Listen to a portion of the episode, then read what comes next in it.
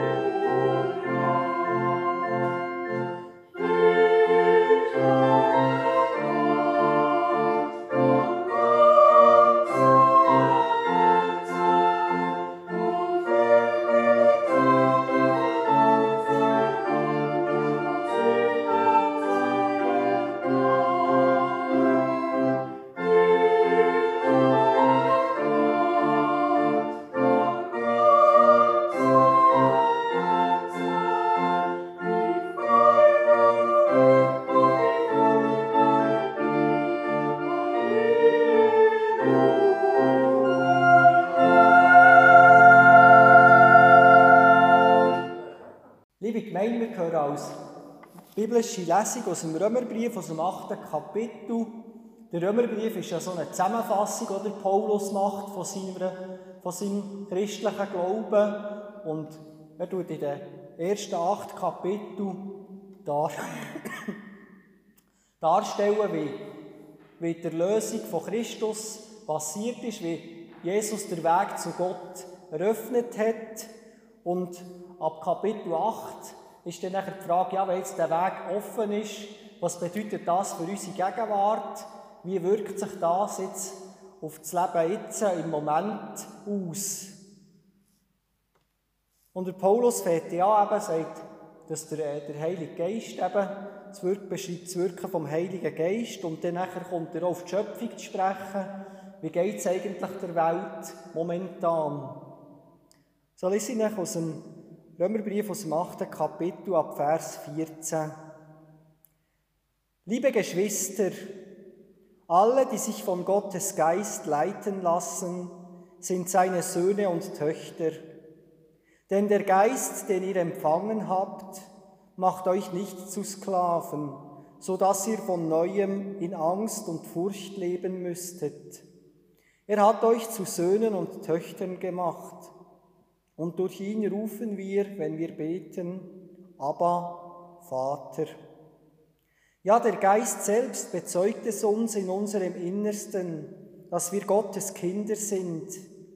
Wenn wir aber Kinder sind, sind wir auch Erben, Erben Gottes und Miterben mit Christus. Dazu gehört allerdings, dass wir jetzt mit ihm leiden dann werden wir auch an seiner Herrlichkeit teilhaben. Im Übrigen meine ich, dass die Leiden der jetzigen Zeit nicht ins Gewicht fallen, wenn wir an die Herrlichkeit denken, die Gott bald sichtbar machen und an der er uns teilhaben lassen wird. Ja, die gesamte Schöpfung wartet sehnsüchtig darauf, dass die Kinder Gottes in ihrer ganzen Herrlichkeit sichtbar werden. Denn die Schöpfung ist der Vergänglichkeit unterworfen, allerdings ohne etwas dafür zu können. Sie musste sich dem Willen dessen beugen, der ihr dieses Schicksal auferlegt hat. Aber damit verbunden ist eine Hoffnung. Auch sie, die Schöpfung, wird von der Last der Vergänglichkeit befreit werden und an der Freiheit teilhaben, die den Kindern Gottes mit der künftigen Herrlichkeit geschenkt wird. Wir wissen allerdings, dass die gesamte Schöpfung jetzt noch unter ihrem Zustand seufzt, so als würde sie in Geburtswehen liegen. Und sogar wir, denen Gott doch bereits seinen Geist gegeben hat, den ersten Teil des künftigen Erbes, sogar wir seufzen innerlich noch, weil die volle Verwirklichung dessen noch aussteht, wozu wir als Gottes Söhne und Töchter bestimmt sind. Wir warten darauf, dass auch unser Körper erlöst wird. Unsere Rettung schließt ja diese Hoffnung mit ein. Nun ist aber eine Hoffnung, die sich bereits erfüllt hat, keine Hoffnung mehr. Denn warum sollte man auf etwas hoffen, was man schon verwirklicht sieht? Da wir also das, worauf wir hoffen, noch nicht sehen, warten wir unbeirrbar, bis es sich erfüllt. Wort von Gott heute für uns. Amen. Als Antwort auf die Lesung singen wir das Lied auf dem nächsten Blatt, ein Lied aus Dese. Bei Gott bin ich geborgen. Das ist jetzt eine schöne 1 zu 1 Übersetzung vielleicht noch bisschen verständlicher im letzten Teil als im Hochdeutschen. Das Hochdeutsche habt ihr da hinten auf dem Blättchen mit dem Bild zu der Predigt getroffen. Dann könnt es sonst noch daheim mal vergleichen, wie sie das da in Mundart übersetzt haben. Aber jetzt singen wir es auf Mundart. Bei Gott bin ich geborgen, still wie ein Kind. Bei ihm ist Trost und Heil. Ja, auf Gott hin wollte ich mein Herz ausrichten, in seinem Frieden stehen. Ich denke, wir das etwa zweimal, zweimal durchsingen.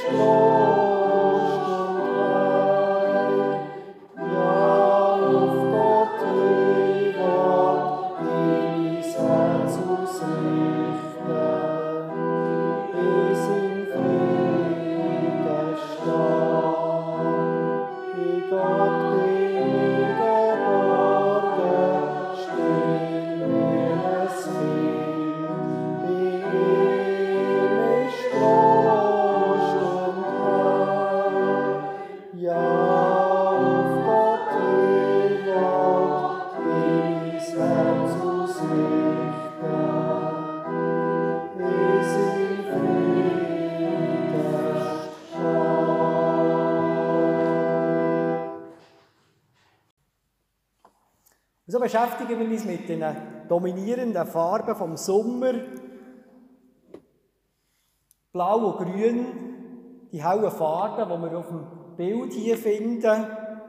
Das Blau vom Himmel, das unseren Blick in die Weite schweifen wo wir denken, wie weit geht das? Und in der Mitte das dunklere Blau vom See. Ein Meer ist es auch nicht, sonst hat es noch ein bisschen Wellen drinnen. Oder es muss ein ganz ruhiges Meer sein. Und vorne dran das Grün von dem gleichmäßig schön gepflegten Rasen. Und die Frau, die gerade zum Sprung angesetzt hat. Es ist eigentlich eine perfekte Welt, die uns da entgegenstrahlt. Alles super rausgeputzt. Es könnte fast ein Bild aus der Werbung sein. Und doch denke ich, wenn wir das Bild anschauen, dann hat es nicht so etwas eben von dieser Leichtigkeit, die es darstellt, das kommt ja gut über. Und wenn wir die Farben auf dem Bild im, mit den Augen vom Glauben deuten, dann können wir auch etwas von dieser Leichtigkeit finden, denke ich. Vielleicht nicht unbedingt körperlich, dass wir jetzt so einen hohen Sprung machen, aber vielleicht mit unserer Seele und mit unserem Geist.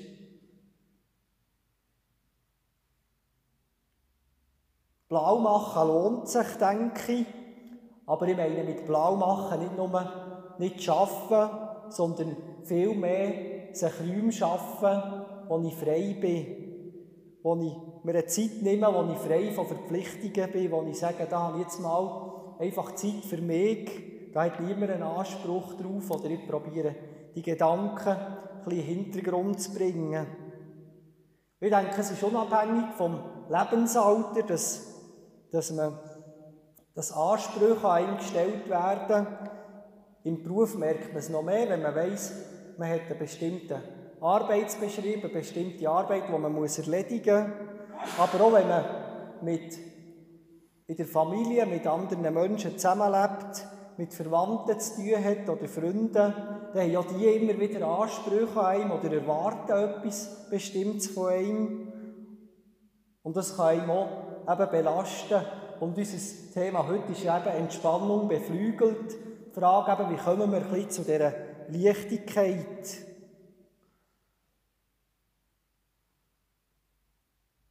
Hat vielleicht schon das Blau alleine beruhigende Wirkung, wenn wir das Blau anschauen und uns ein bisschen da verteufeln, unseren Blick eben schweifen.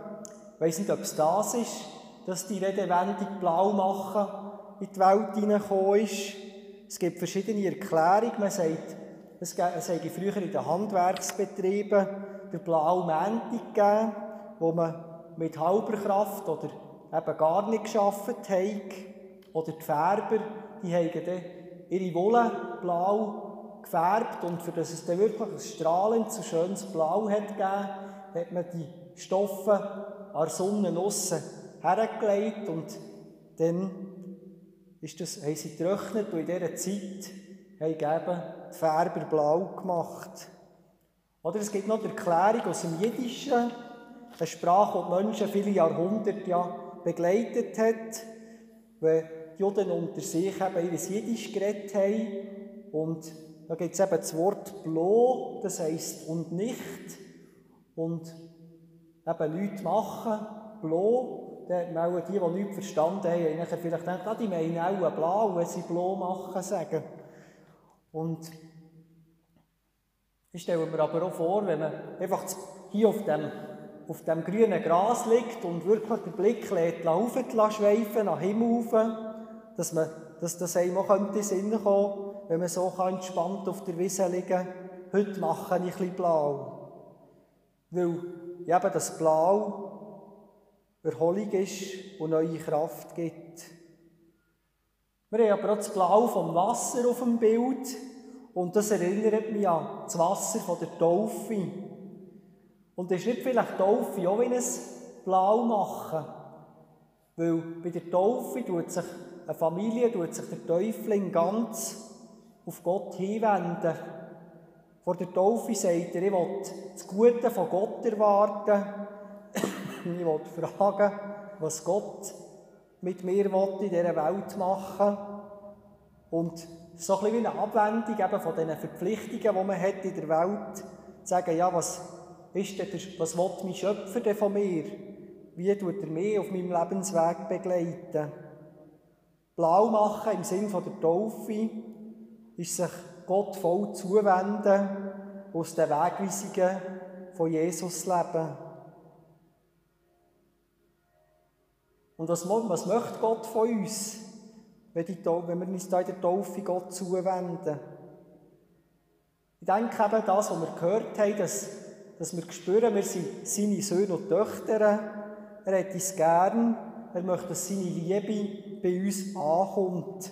Und das ist auch das, was der Paulus, was wir gehört im Römerbrief, wo er sagt, ihr seid Söhne und Töchter von Gott, ihr gehört zu seiner Familie kann uns vielleicht auch schon ein bisschen entspannen, wenn wir sagen, wir haben nicht nur unsere, unsere Verwandten und unsere irdische Familie, die uns wichtig ist, die uns eben vielleicht manchmal ein bisschen nervt oder wo wir Mühe haben mit ihr.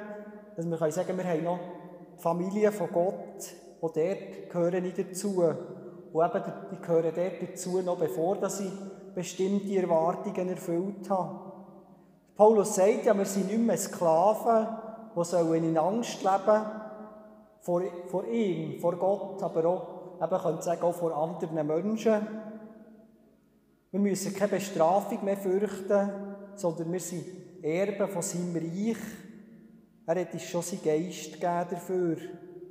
Der soll uns den Weg weisen und uns die Angst nehmen. Ich denke, das ist für mich das Entspannende bei Gott. Er sagt mir nicht zuerst, was ich zu tun habe, sondern er will mir seine Liebe schenken. Das hat der Jesus den Menschen gezeigt, wenn er ist unterwegs war. Und er hat das viel auch mit dem altertümlichen Satz gemacht, wo man, wo ich auch so würde sagen, das ist eigentlich ein anderer, ein anderer, ein anderer Ausdruck für «Ich habe dich gern», wenn Gott sagt, «Ich vergebe dir deine Sünden». Gut, wenn man das hört, wenn Gott sagt, «Ich vergebe dir deine Sünden», dann muss man nachher auch die Sünden erkennen und sich nachher von Gott befreien von denen. Aber das heisst zuerst mal, ich habe nichts gegen dich, egal was du vorher gemacht hast. Alles, was mich belastet oder wo ich anderen Schaden zugefügt habe, das tut mir Gott nicht vorhalten, im Sinne von, du musst dich noch verbessern und ich dich gern, sondern Gott sagt, ich weiss, dass du nicht immer so Luftgümp machen kannst, dass du manchmal am Boden hockst und dich fragst, was soll ich eigentlich noch? Aber er sagt, tue, es gibt keine negativen Konsequenzen von mir zu dir wegen dem. Wir gehören zusammen, wir gehören eben zur gleichen Familie. So möchte er es zu einem entspannten Verhältnis zu uns beitragen, dass das Verhältnis von Gott zu uns ein entspanntes Verhältnis ist und dass wir so auch entspannter in die Welt rausgehen können, wenn wir das Belastende bei Gott ablegen können und er uns neu beflügelt und uns Kraft gibt, in die Welt rauszugehen und die Liebe dann auch mit anderen Menschen zu teilen. Immer so Momente zu erleben, darum habe ich das Lied drauf kopiert, eben, bei Gott bin ich geborgen, still wie ein Kind, bei ihm ist Trost und Heil, ja hin zu Gott verzehrt sich meine Seele, kehrt in Frieden ein. Für mich kommt in diesem Lied so, dass eben die das Ausruhen und das Entspannt bei Gott verweilen zum Ausdruck, wo der Paulus meint, zur Familie von Gott zu gehören. Und so sind wir jetzt schon am Boden, eben, wenn wir auch die Frau, die hier aufkumpelt, sie wird irgendwann früher oder später wieder auf dem Boden landen. Und auch wenn der Boden vielleicht ein bisschen hart ist, hat er doch eben die Farbe grün, die Farbe von der Hoffnung. Und das ist das, was der Paulus in diesem Römerbriefabschnitt auch sagt. Es kommt noch etwas Gutes. Wenn wir vielleicht in der jetzigen Situation seufzen, dann ist, das noch nicht alles gewesen. Die Herrlichkeit von Gott wird aufstrahlen in seinen Kind, sagt der Paulus. Oder wenn wir das Bild anschauen, könnte man sagen, die Welt wartet auf die Luftsprünge von Gottes Söhnen und Töchtern. Eben, vielleicht sind es mal wirklich Luftsprünge, wo man so aufkumpen mit den Beinen, wie wir es auf dem Bild sehen. Aber vielleicht ist es so ein Schritt aus dem Herz, wo man auf einen anderen Mensch oder auf ein Tier oder auf irgendetwas in dieser Welt zumacht. Der Paulus ermutigt uns, dass wir das Gute erwarten, was noch kommt dass schon ein Teil eben von dem schon spürbar ist, aber dass es noch nicht so 100% da ist. So können wir uns fragen, wo grünt es und blüht es schon in unserem Leben? Wo habt ihr, liebe Gemeinde, schon ein, schon Hoffnungszeichen entdeckt? Eben vielleicht auf im Ansatz, aber etwas, das uns entgegenwächst, das uns weckt und stärkt, das die Hoffnung in uns beflügelt dass wir weitergehen können, dass wir das Leben mit Gott in Angriff nehmen. Können, dass wir immer wieder eben so Sprünge machen können, dass wir vielleicht näher am Himmel sind, eben ein bisschen im Blauen oben, aber dass, wenn wir landen, dass die Landung nicht zu hart ist, sondern dass wir immer noch auf dem Boden von der Hoffnung stehen. Und der Paulus tut im ganzen Römerbrief eben das Evangelium ausfalten und beschreiben. Für ihn ist das die gute Botschaft, die Quelle von der Hoffnung. Jesus, der in die Welt hineingekommen ist und das entspannte Verhältnis zu Gott möglich gemacht hat. Jesus, der uns den Weg ins Grüne zeigen will. Und der Paulus kommt ein zu einem unangenehmen Moment. Eben, er sagt, wenn wir mit Jesus verbunden sind, dann haben wir nicht nur die Erfahrung der Luftsprünge oben, sondern eben auch die von der Landung. Beim Jesus war es die Erfahrung vom Kreuz, die Verurteilung, die Verhaftung und das Sterben am Kreuz. Paulus sagt, das Leiden in dieser Welt gehört auch zum Leben von einem Christ und einer Christin. Es ist nicht einfach das Leiden, wo also man kann jetzt nicht sagen, jedes Mal, wenn wir leiden, dann ist das, dass wir für Gott leiden, sondern man kann es ein bisschen unterscheiden und sagen, es geht ein bisschen um das Leiden, um, um, Christ, um das Leiden um Christi willen, wie der Paulus sagt.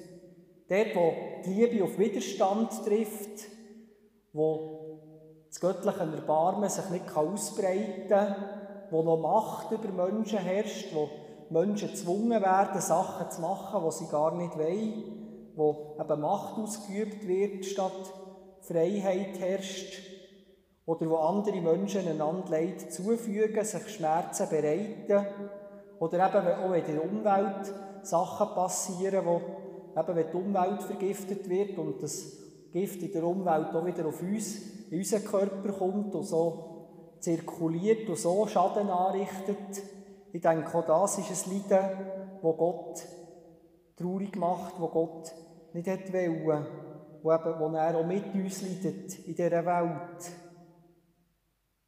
Und Paulus sagt, es ist auch das körperliche Leiden, das Leiden an der Begrenztheit, eben, wo wir merken, wir können vielleicht nicht mehr so hohe Luftsprünge machen, weil wir unsere Gelenke das nicht mehr zulassen. So sagt der Paulus eben da in diesem Römerbriefabschnitt, sogar wir seufzen innerlich. Wir warten darauf, dass auch unser Körper erlöst wird. Vergänglichkeit, kann man sagen, die nackt an unserer Hoffnung. Menschen müssen mit verschiedensten Versehrtheiten, mit Unfall, mit Krankheit, aber eben auch mit dem Älterwerden können umgehen. Und der Paulus sagt, auch in dem Innen sind wir doch verbunden mit der rettenden Kraft von Gott. Sie wirkt schon jetzt. Es kann also noch für ein paar Sprünge, höhere oder auch kleinere Längen. Aber die rettende Kraft von Gott, die strahlt uns noch nicht entgegen, wie auf dem Bild mit diesen fehlerlosen Farben, mit diesen, mit strahlenden Farben, sondern die Farben sind noch bisschen gedämpft. Und wir werden in einer Zeit, wo wir drinnen stehen, vielleicht mal können, eben abgumpen, aber fliegen werden wir noch nicht können. Wir werden immer wieder auf, auf den Boden runterkommen. Und doch sagt der Paulus, trotz dem Leiden sind wir eben nicht nur mit der Kreuzeserfahrung von Jesus verbunden, sondern schon jetzt leuchtet uns so das Licht von der Auferstehung entgegen. So wie Gott Jesus vom Kreuz und vom Tod erlöst hat, so werden auch seine, seine Brüder und Schwestern im Glauben erlöst werden. Der Funke von der Hoffnung tut uns das sagen. Das Leben ist nicht zu Ende mit der Vergänglichkeit, sondern die Welt und unser Körper wird eines Tages verwandelt werden. Nicht nur das, was wir vor Augen haben, ist wichtig, sondern das, wo Gott noch wird eröffnen Und so können wir vielleicht ein bisschen entspannter in die Welt hineinschauen. Und aus der Entspannung auch neue Kraft schöpfen, die uns eben so wie auf dem Bild, was heißt Entspannung beflügelt, eben nicht zum Dolce far niente kommen, sondern aus der, aus der Ruhe und aus, aus diesen Freiräumen vom Blau machen, neue Kraft und neue Hoffnung schöpfen und in der Welt aussen ein bisschen mehr Blau malen und Grün verbreiten. Wenn ich selber von der Zukunftsangst ein bisschen befreit bin, dann kann ich mich aufmerksamer um das kümmern, was um mich herum passiert. Ich kann anderen Menschen entspannter begegnen und kann ihnen die befreiende Kraft von Gott weitergeben und ihnen vielleicht auch einen Moment von der Hoffnung geben. Sie aufrichten gegen blauen Himmel oder ihnen etwas von der grünen Wiese zeigen, die schon jetzt da ist. Lassen wir es also grünen, liebe Gemeinde, und immer wieder Hoffnungszeichen finden im Garten, der um uns herum blüht. Auch wenn er noch nicht vollständig zur Blüte gekommen ist, trägt er doch schon ein paar Früchte. Wir können sie, wir können sie bewässern mit unserem Seufzen, aber auch mit dem blauen Taufwasser, dass wir immer wieder etwas von dieser Freude spüren über die bevorstehende gute Zukunft mit Gott, dass wir dort lieben können, wo Verbitterung herrscht oder aufrichten, wo Verzweiflung sich zu Wort meldet und wir so immer wieder neu Hoffnung finden in der Ruhe bei Gott und wieder mal einen Luftsprung können wagen einen Schritt auf andere Menschen und auf Gottes Schöpfung zu. Amen.